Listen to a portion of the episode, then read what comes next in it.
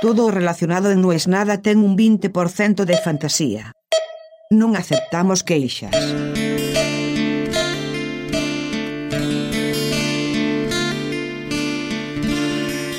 Siempre hay una banda de sonido para cada momento.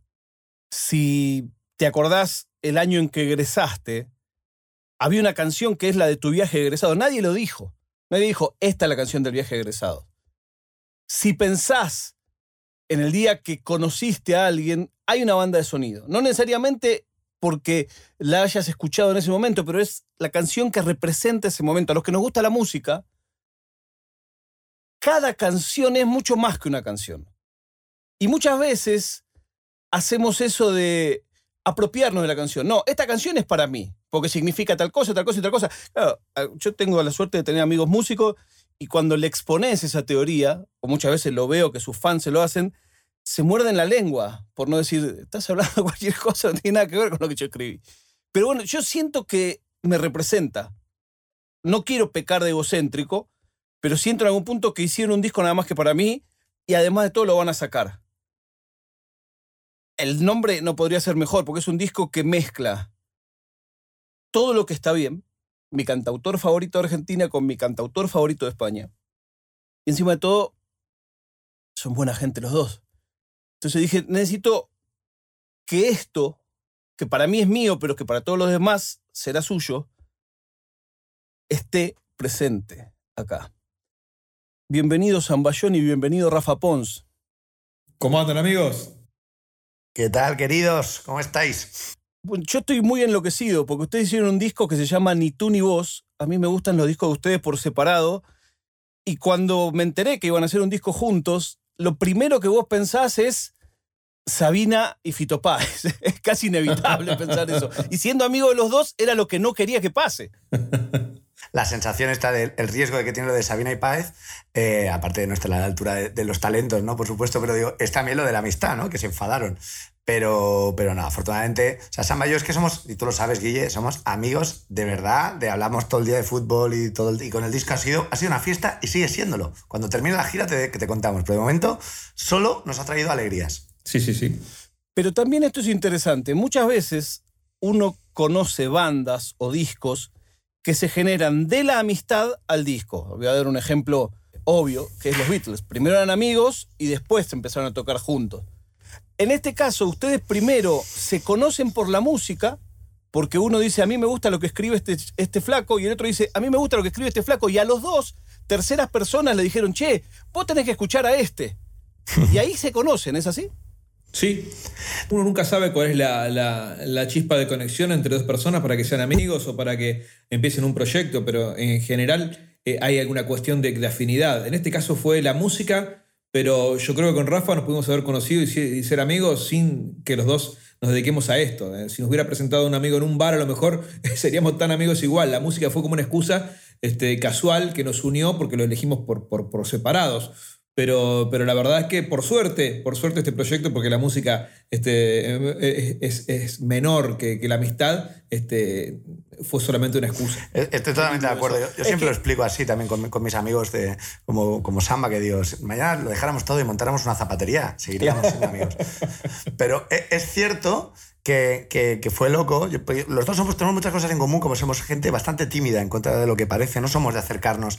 Y yo con mucho pudor le mandé un mail porque había mucha gente, lo que decías tú, Guille, que me habían escrito, oye, tienes que conocer... Y empecé a escuchar y digo, hostia, es que es verdad que hay mucha, hay mucha afinidad. Me sentí como reflejado, como no me había pasado musicalmente hablando en, en, otros casos. Le mandé un mail con prudencia y, oye, te he descubierto y demás. Y él me contestó mandándome un pantallazo diciendo, no, no, no solo, o sea, te conozco, sino que hace una semana recomendé una canción tuya en mi Facebook. Y a partir de ahí ya quedamos un día con cervezas en Buenos Aires y hasta hoy.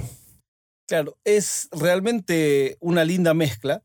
Lo que también podríamos decir es que vos sos el español más argentino. Hay una canción que se llama Buenos Aires que a mí todavía me cuesta escucharla tres años teniendo la tarjeta del metro español en mi billetera y cada vez que suena Buenos Aires en mis auriculares, te diría que es la única canción que todavía me toca, eh, viste como, como los boxeadores cuando le tocan el hígado.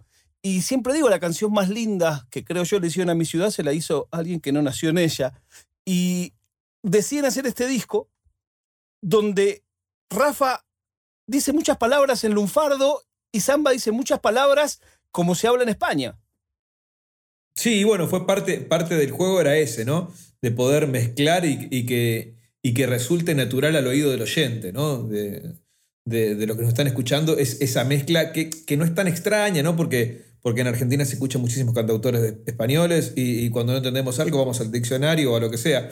Y en España han tenido una influencia de bandas argentinas en los 80 y en los 90 muy, muy grande también, con lo cual eh, el público no se siente como escuchando a dos coreanos, digo, hay como una cosa mucho más familiar para, para los dos públicos. Bueno, y aparte de, de, que yo paso mucho tiempo en Argentina y, me, y evidentemente pues, todo, todo se pega, afortunadamente, Samba es un aficionado a toda la, te toda la cultura española en cuanto a, sobre todo musical, y a veces sabe de cantautores de, de, España y de historia de músicos de acá, te diría que casi más que yo. O sea, que al final el, el contagio estaba, los dados estaban fáciles desde el principio. Y esto lo grabaron en Buenos Aires, en, durante la pandemia. Eso también es una cosa que no debe ser usual. Yo creo que van a quedar eh, algunas cosas como esto se hizo en la pandemia. Ustedes grabaron durante la pandemia.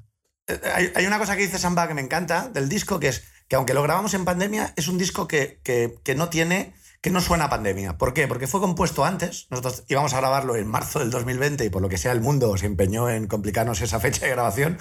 Y mm, aunque lo grabamos entonces, luego está saliendo y vamos a presentarlo en una época en que afortunadamente la pandemia está quedando más para atrás. Lo vamos a poder presentar en Buenos Aires bien, en España también muy bien. O sea, y, creo que, que, ese espíritu no son canciones que habla de estoy solo y estoy encerrado y que, y, va a ser de mi vida, sino es un, es un disco positivo. Absolutamente. Yo estoy contento que haya sido así, aunque haya sido de casualidad, porque vamos a tener de acá en adelante libros, películas, obras de teatro, eh, discos y, monólogos de personas hablando de la pandemia por los próximos años. Con lo cual este disco grabado en pandemia, que no hable de pandemia, me parece bien. Es muy de ustedes, es muy de ustedes. Y se llama el disco Ni tú ni vos, y a mí me pareció curioso, ¿por qué se decidieron a hacer un disco para mí? Bueno, lo tiene que contestar Rafita, que fue, que es el dueño del nombre del disco, que se le ocurrió a él, así que este, todo tuyo. Nada. Pero los dueños de los títulos, o sea, si no tiramos 252.000, o sea, eh, creo que es de las cosas más difíciles de poner, a los dos nos obsesiona mucho cómo se va a llamar un, título, creo que, que, no es gratuito. Y vimos mucho y al final apareció este y fantástico. Y bueno, de todas maneras, eh, aquí ya me salto todo a, Guille, a Fiorita, me lo presenta Samba, me dice, tengo un amigo, nos conocemos y demás. Y desde entonces, o sea, esto, esto lo que empezó siendo una relación de dos, luego ha convertido, lo tenemos que contar, en una relación de a tres. O sea, hemos, nos hemos visto muchísimo los tres. Yo en Madrid me he visto mucho contigo y demás y tal. Y digamos que tu, personal, tu personaje sobrevuela el disco en algún punto, amigo. Ahí, esa, esa alucinación de delirio psicotrópico que tú dices que siento que los discos tienen que ver conmigo, hombre, no te digo el 100%, pero que has estado en el espíritu para, te hemos mencionado con afecto y, burlándonos de ti a veces, como es lo, que deben hacer los amigos, como tú haces con nosotros y demás. O sea, tú has estado en este disco desde el minuto cero. Esto es así. Bueno, por empezar, muchísimas gracias. Me emocionó cuando lo escuché, me sorprendí. No voy a decir en qué canción, porque me gustaría que ustedes que están escuchando esto me digan y pongan en un tweet si lo escucharon a la primera, si les costó eh, y, si les parece que tiene razón lo que dicen eh, de mí. No voy a decir más que eso, pues no, no, es lo importante aquí. Se llama Ni tú ni vos, el disco, y tuvo una preventa. Esto es muy curioso. Hay mucha gente que decidió comprar el disco, pese a que ustedes fueron completamente honestos y claros en decir, más adelante va a estar en las plataformas. Sí, es en estos tiempos, ya, ya desde hace algunos años, todos los músicos estamos buscando formas de monetizar diferentes a las de antes porque, porque cambió la industria, por suerte, a favor de los músicos y no de las discográficas, así que yo estoy muy contento. Este, y, la idea de, que si vos querías tener el disco un, más de un mes antes, lo podías comprar y recibir este, en, tu propia casilla de mail en Argentina directamente en formato digital y en España en formato digital y además en formato físico. Este, con lo cual, eh, muchísima gente ya tiene el disco, cuando todavía faltan unos cuantos días para que salga. Y, bueno, hemos recibido las primeras, las primeras, este, los primeros elogios, los primeros comentarios muy, muy cariñosos de las personas que por, por ansiedad lo, tuviesen, lo tuvieron antes que los demás. Rafa, esta pregunta es para vos. En Argentina, de a poco yo siento que el público está entendiendo muy claramente que el único modo de que los artistas que le gustan sigan sacando discos y sigan sacando obra es directamente, como en este caso, ok, lo voy a poder escuchar gratis, pero si puedo, si tengo un mango en el bolsillo y normalmente compraría el disco, sé que comprando este disco no estoy nada más comprando este disco. Comprando este disco estoy haciendo que haya uno próximo y otro más y otro más. En España, ¿vos lo ves como que la gente lo, lo aceptó hace mucho, lo está aceptando, todavía no lo acepta? Yo tengo la sensación de que la gente hace bastante tiempo que lo que entiende es que a veces le apetece echarte un cable, de la manera que sea. Entonces, yo siempre digo, una que no tiene ninguna obligación de hacerlo, pero la gente, a mí, cuando me compra un ticket para venir a un show, me está, a mí me está haciendo un favor. Eh, a mí, cuando está pagando para, para, tener un CD físico, aunque muchos a lo mejor lo compran solo para tenerlo como objeto y lo escuchan luego en, en plataformas digitales, pero siguen comprando el físico. Y en este caso, nosotros fuimos muy claros, también dijimos, oye, el disco va a estar en, en ese momento, si lo queréis tener antes, aparte con unos extras y demás, lo podéis tener ahora. Y la sensación que tengo es que la gente con artistas como Samba y como yo, que tenemos una carrera muy similar en cuanto a la lealtad, os digo que la gente se siente muy cómplice. Lo notas, por ejemplo, en que la gente quiere que, el disco esté bien. Si el disco no está mal, está mal, sienten que, van a quedar mal con sus amigos, con los que lo que recomiendan y demás. La gente forma parte de algo y es muy generosa. A mí, por ejemplo, y a Samba no se nos cuela gente en un concierto sin pagar. Es, es raro, es raro. La gente no tiene problema en, en, formar parte y nosotros por eso también queremos ser responsables y no, y no, como decís, un verbo argentino que en España no está, no nos zarparnos, no zarparnos eh, y no pasarnos de listo. ¿no? Me gusta mucho, eh, creo que es un, un, algo, un código no escrito que opera mucho en el público de Samba y en el mío. Antes de cerrar esta charla, hoy es una, no es nada típico, quisiera que cada uno describa al otro, no con un artista. A mí nunca me gusta, viste, cuando dicen, tal artista es como tal, porque nadie es como tal. Pero sí me gusta una idea, que es un poco más rebuscada, que es, ¿qué canción te parece que representa a Rafa? Te pregunto a Samba. ¿Y qué canción representa a Samba? Le pregunto a Rafa, pero con la salvedad de que no tiene que ser una canción suya. O sea, vos me podés decir La Lambada, por ejemplo. ¿Por qué? Por tal cosa. Pero me gustaría que hagan el ejercicio este de pensar una canción que podría. Puede ser fácil, como una canción que podría haber escrito Rafa, una canción que podría haber escrito Samba, para que aquella persona que nunca escuchó al otro sepa por dónde va la cosa. Bueno, eh, me encanta la pregunta, me gustaría tener más tiempo para pensarla, pero directamente voy a, voy a ir a Joaquín Sabina porque porque más o menos somos hijos de, esa, de esa, cultura que, que, él fue, fue armando y creo que cualquier canción podría elegir de, de, Sabina y poder adjudicársela a Rafita, que por supuesto tiene la herencia de todos esos cantautores, pero principalmente de Joaquín. Así que voy a elegir 19 días y 500 noches, que para mí es la mejor canción de los últimos tiempos de Joaquín y me parece que la podría haber escrito aún mejor mi amigo Rafa que Samba diga que vos sos una canción de Sabina es, es como que te ves en la boca. qué, qué, maravillosa mentira, por eso es mi amigo. Yo, te diría que con, que, mm, con Samba, en, ningún rato, desde que es mi amigo, desde que lo conocí, ningún rato es perdido. Siempre estoy, eh, siempre estoy, siempre estoy contento. Y eso es una de las cosas que no puedo decir de, de, de todos los amigos que, que, tengo, de la gente que conozco. Es una, siempre un tiempo ganado, o sea, cualquier rato. Y te diría, por poner un. Claro, ha puesto, ha puesto tal que.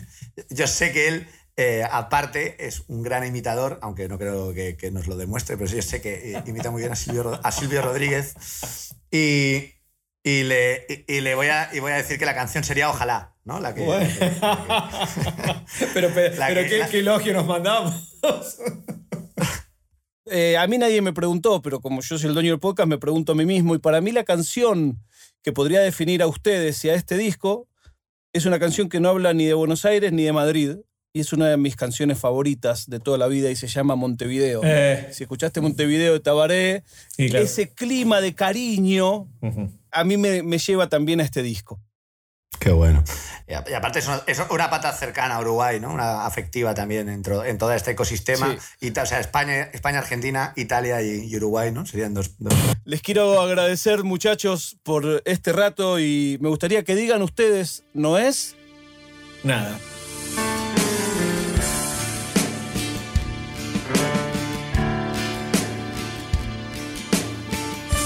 È una produzione di OfficinaNerd.com.